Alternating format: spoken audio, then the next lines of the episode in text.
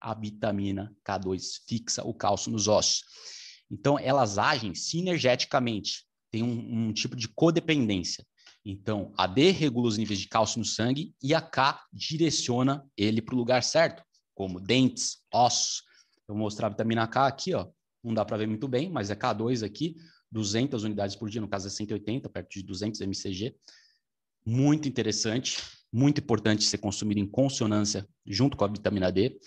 E a vitamina K, sua deficiência está associada a vários problemas de saúde, está associada à calcificação dos tecidos moles, tecido conjuntivo, né? ou seja, né? traqueia, artéria, intestino, tecido conjuntivo, é, articulações. Então, vitamina K é bom para as articulações, é bom para fixar o cálcio nas no tecido conjuntivo, nos ossos, nos dentes e não nas artérias.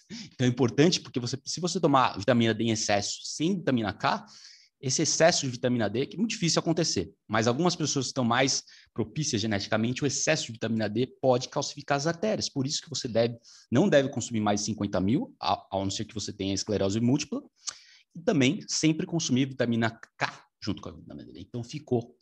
A moral da história é essa: vitamina K com vitamina D. A deficiência de vitamina K está associada a doenças cardiovasculares porque aumenta a calcificação das artérias, como eu falei. Então, com a, com a suplementação, isso não vai acontecer.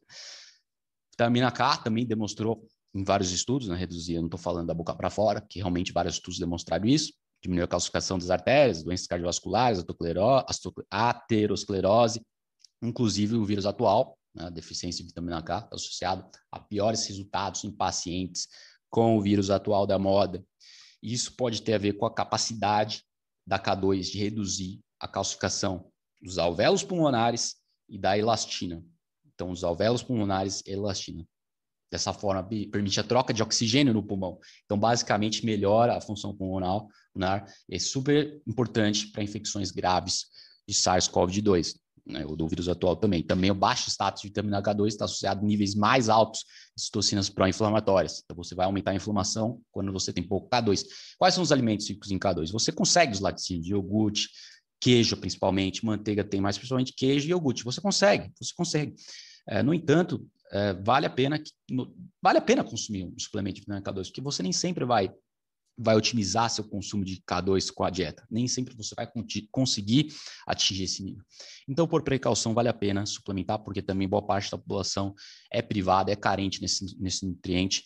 E ele também, é, como eu falei para você, ele é um cofator nas respostas anti-inflamatórias, inclusive resposta anti-inflamatória mediada pelas células T. Né? A imunidade das células T está envolvida na resposta do vírus atual. Então, temos a, a imunidade mediada pelo sistema imune adaptativo, sistema imune inato, que é inflamação. Temos também células B e células T, sistema imune adaptativo. Então, temos é, resposta viral, células T e células B. E vitamina K reforça a imunidade através das células T. Então, é muito importante nesse sentido. E o RDA, que, que é RDA? É o valor diário recomendado pelas autoridades americanas, pelo governo americano, de vitamina K.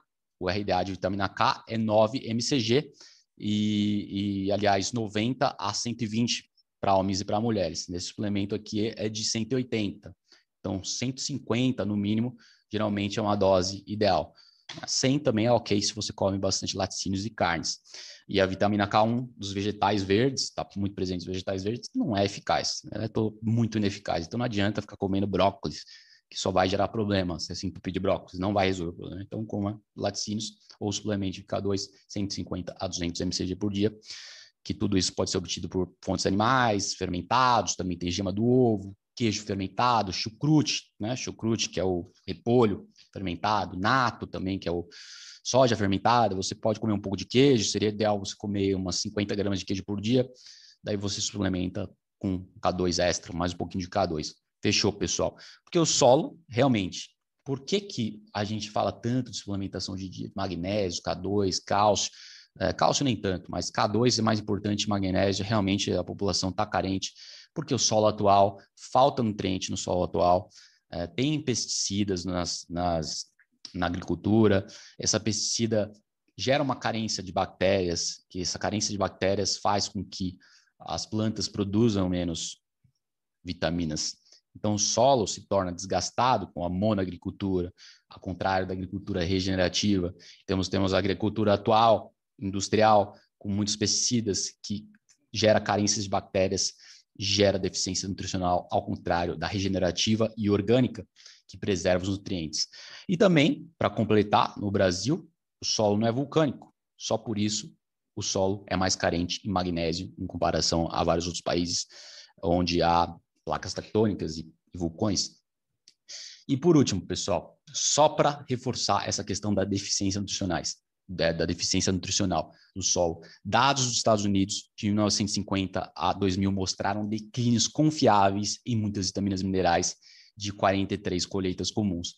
Então, basicamente, constataram ao longo das décadas a redução dos nutrientes no solo, né? magnésio, K2, é vitamina D, é zinco, tudo, ferro. E desde 1975 a 2000, um estudo, outro estudo mostrou que o cálcio médio dos vegetais caiu de 27%, o ferro caiu em 37%, a vitamina D caiu em 21% e a vitamina C em 30%, pessoal. Então, acho que já ficou claro que o solo está cada vez mais carente, por isso também que a necessidade da suplementação. E, de qualquer forma, os estudos mostram que a suplementação é ideal. Eu espero ter esclarecido bastante, pessoal. Muito obrigado. Até a próxima.